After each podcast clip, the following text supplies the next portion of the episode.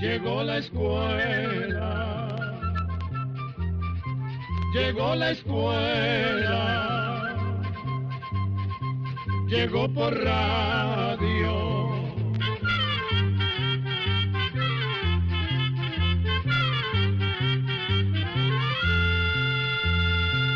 Oigamos la respuesta. Es el programa que les trae a ustedes el Instituto Centroamericano de Extensión de la Cultura, ICQ.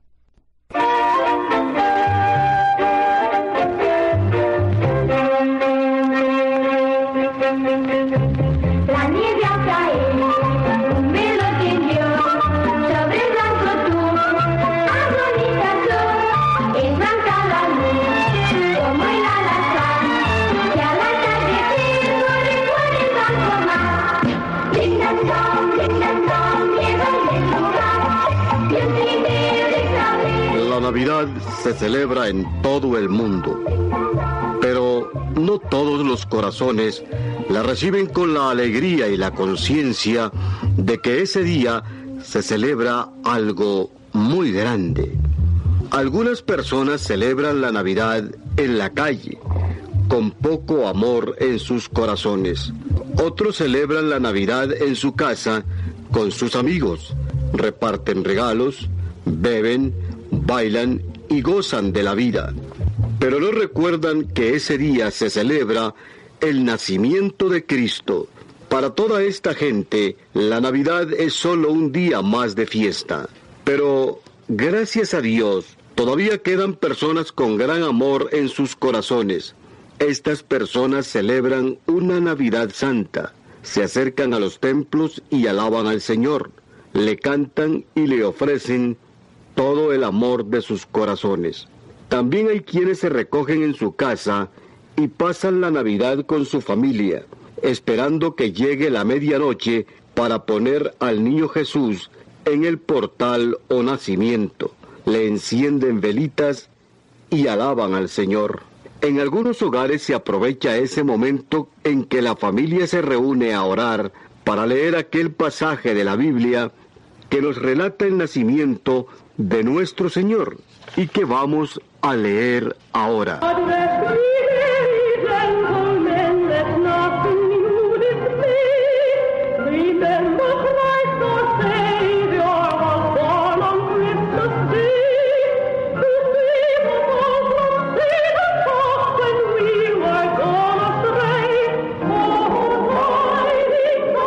Por aquellos días se publicó un decreto de César Augusto ordenando que se empadronara todo el mundo.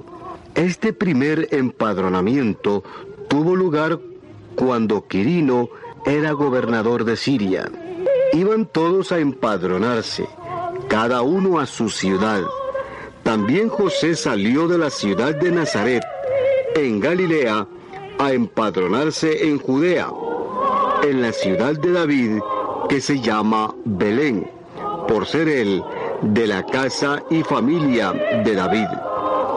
Iba con María, su esposa, que estaba encinta.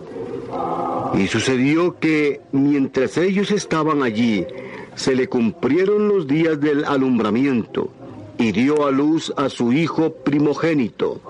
Lo envolvió en pañales y lo acostó en un pesebre, porque no había sitio para ellos en la posada. Había en la misma zona unos pastores que pasaban la noche al aire libre cuidando su rebaño. Allí se presentó el ángel del Señor y la gloria del Señor les envolvió en su luz y se llenaron de un gran temor. El ángel les dijo, no teman, pues les anuncio una gran alegría, que lo será también para todo el pueblo. Les ha nacido hoy en la ciudad de David un Salvador que es el Cristo Señor, y esto les servirá de señal. Encontrarán un niño envuelto en pañales y acostado en un pesebre. Y de repente apareció junto al ángel una multitud del ejército celestial que alababa a Dios diciendo, Gloria a Dios en las alturas y en la tierra paz a los hombres, porque el Señor los ama. En las alturas, pasa a los hombres, pasa a los hombres que amen al Señor. En las alturas, pasa a Luego los ángeles se alejaron y se fueron al cielo. Pero los pastores se decían unos a otros, vamos pues a ver qué ha sucedido en Belén, a ver lo que el Señor nos ha manifestado. Y fueron a toda prisa y encontraron a María y a José y al niño acostado en el pesebre. Cuando lo vieron, contaron todo lo que les había dicho acerca de aquel niño. Y todos los que lo oyeron se maravillaban de lo que los pastores les decían. María, por su parte, guardaba todas estas cosas y las meditaba en su corazón. Los pastores regresaron glorificando y alabando a Dios por lo que habían oído y visto, que fue tal como se les había.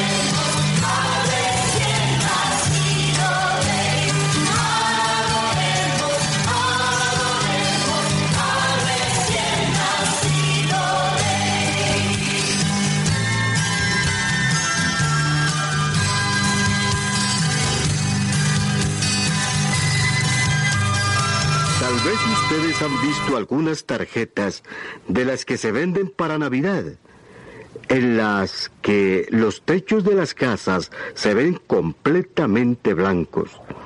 Estas tarjetas vienen de países que quedan al norte de nuestras tierras. Allí cae nieve en la época de Navidad y todo se cubre de blanco. La nieve es como hielo raspado que cae como lluvia y lo va cubriendo todo. La República de Austria, que está en el continente de Europa, también se cubre de nieve para la Navidad. En un pequeño pueblo de Austria vivió hace más de 165 años un sacerdote llamado José Mor. Este sacerdote quería ofrecer algo al Señor en el día de Navidad. Entonces se puso a escribir la letra de una canción, pero no sabía cómo ponerle música. Por eso decidió pedirle ayuda al maestro de la escuela, que era músico. El maestro se llamaba Franz Gruber y todos los domingos tocaba el órgano de la iglesia. Cuando el maestro leyó los versos que había escrito, el padre Mor se emocionó y de inmediato se puso a componer la música, que resultó tan bella como la letra de la canción. Esa misma noche, la noche de Navidad, varias personas cantaron la canción en la iglesia y el padre las acompañó tocando su guitarra. Hoy en día, en casi todos los países del mundo, la noche de Navidad, los que asisten a la iglesia cantan la misma canción que se cantó en ese pueblito de Austria hace más de 165 años.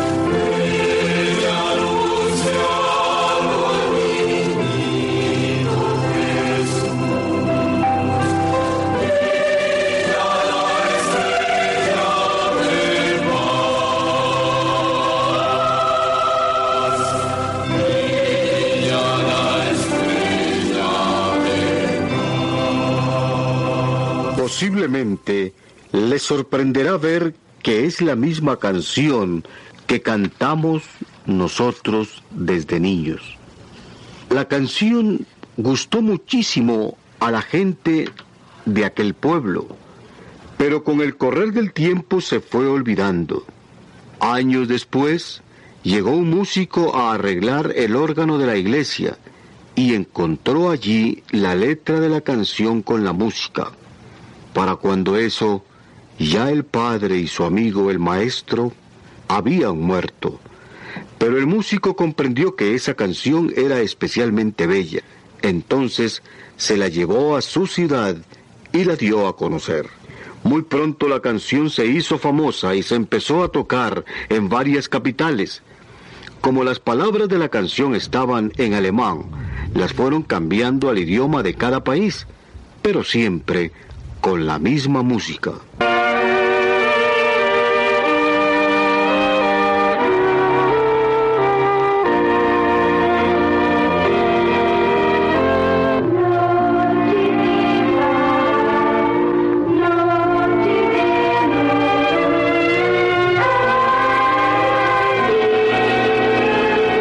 Ese fue el humilde regalo que un sacerdote y un maestro de escuela le ofrecieron al Señor una Navidad.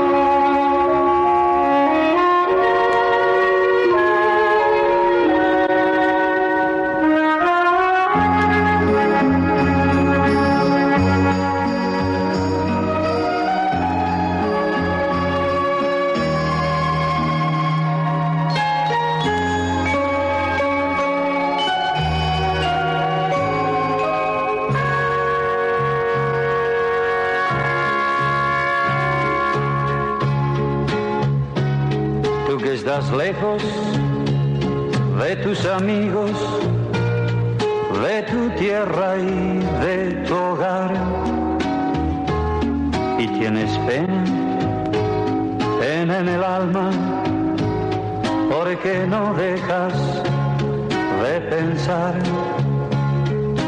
Tú que esta noche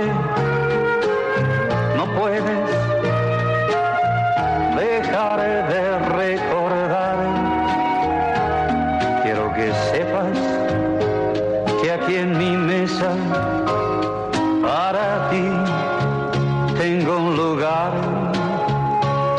Por eso hay muchas cosas más.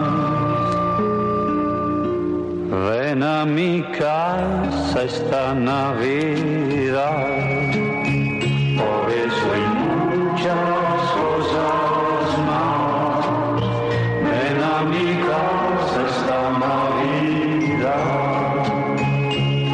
Tú que recuerdas quizá a tu madre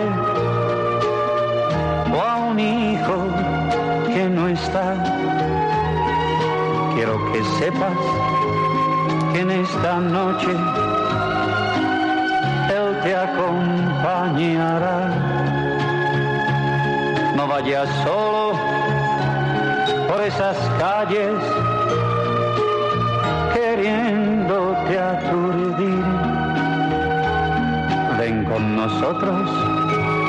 y a nuestro lado intenta sonreír.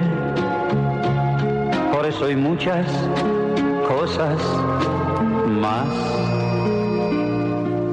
Ven a mi casa esta Navidad.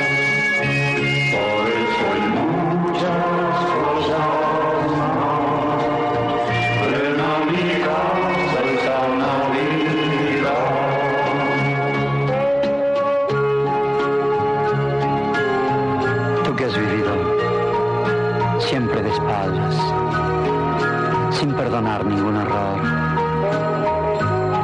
Ahora es momento de reencontrarnos. Ven a mi casa, por favor.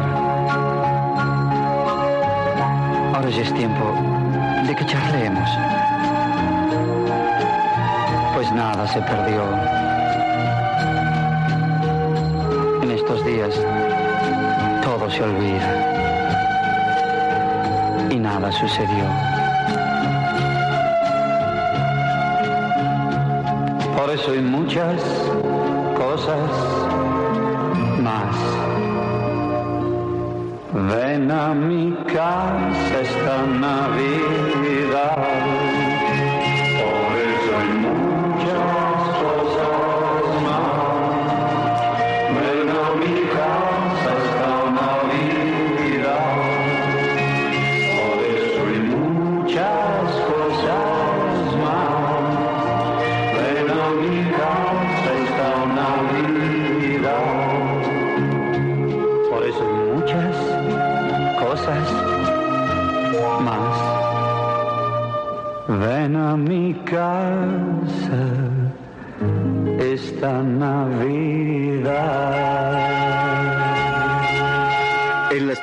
De Navidad también vemos a menudo la figura de San Nicolás o Santa Claus, cargando un saco de juguetes o montado en un carrito jalado por venados.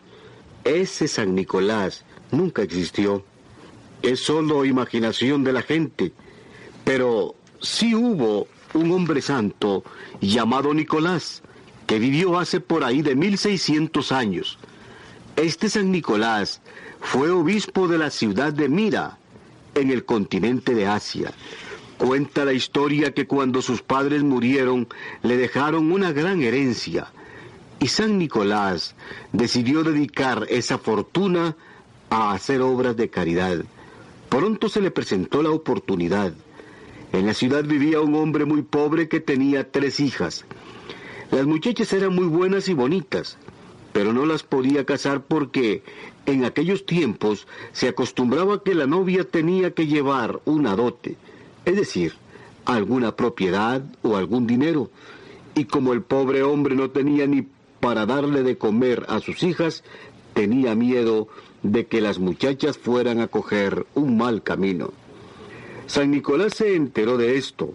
Entonces una noche cogió una bolsa con monedas de oro y amparándose en la oscuridad, se acercó a la casa de aquel hombre y lanzó la bolsa por la ventana. Cuando a la mañana siguiente el hombre encontró el dinero, creyó que le había caído del cielo y sin pensarlo mucho dispuso darlo como dote a su hija mayor. La noche siguiente sucedió lo mismo y el hombre dio el dinero como dote a su segunda hija. Pero ya estaba caviloso y dispuesto a averiguar cómo era que llegaba el dinero a su casa. Entonces decidió pasar la noche en vela y así fue como, ya muy entrada la noche, logró es- descubrir a San Nicolás, que se acercaba sigilosamente a su ventana, dispuesto a dejar la dote para su tercera hija. El padre de las muchachas se arrodilló a los pies del santo, dándole las gracias, pero San Nicolás, levantándolo del suelo, le dijo, no me den las gracias a mí, denle las gracias a Dios, porque Él fue quien me envió a ustedes. Como San Nicolás hizo muchas otras obras de caridad y siempre en secreto, en los países de Europa nació la costumbre de regalar juguetes y dulces a los niños en Navidad y decirles que se los trajo San Nicolás.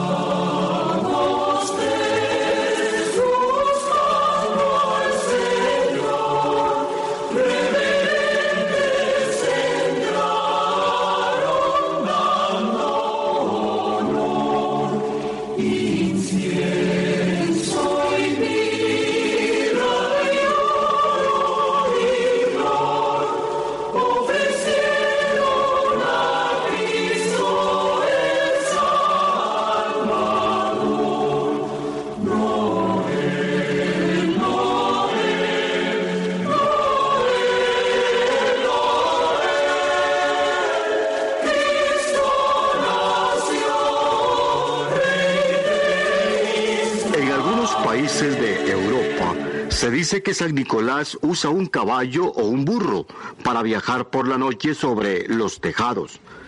En esos países los niños acostumbran dejar medias, zapatos, canastas y otras cosas para que San Nicolás les ponga ahí los regalos. Y no se olvidan del caballo del santo, pues también dejan agua, pasto, zanahorias y cáscaras de papa para que el animal pueda comer y beber y reponer fuerzas para seguir el viaje. Para conservarles la ilusión a sus hijos, a veces los padres hasta vuelcan las sillas o las desacomodan como una forma de demostrar que San Nicolás entró a la casa. Cuando los primeros holandeses llegaron a los Estados Unidos, trajeron esa devoción a San Nicolás que luego se fue extendiendo a otros países. Ellos le dicen Santa Claus, que viene a ser algo así como decir San Nicolás. Con el correr del tiempo, en las historias que contaba la gente, el caballo o el burro en que se decía que viajaba San Nicolás se cambió por un trineo jalado por venados. También fue cambiando la apariencia del santo, hasta convertirlo en ese simpático y bondadoso viejecito de barbas blancas y traje rojo. Así llegamos a un programa más de Oigamos la Respuesta. Pero le esperamos mañana, si Dios quiere, aquí por esta su emisora y a la misma hora. Mándenos sus preguntas al apartado 2948-1000 San José, Costa Rica.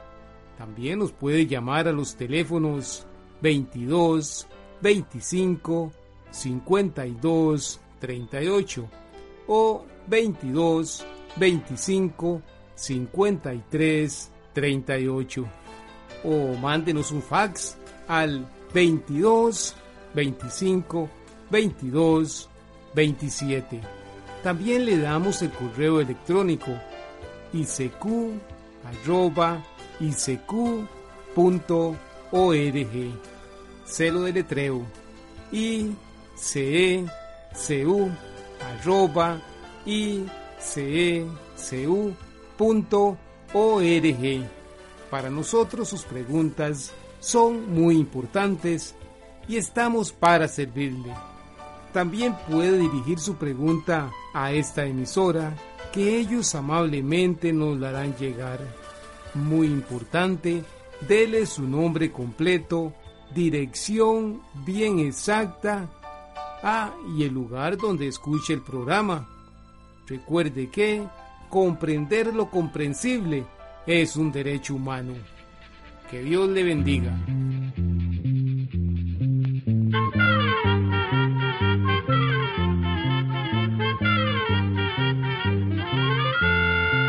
Llegó el momento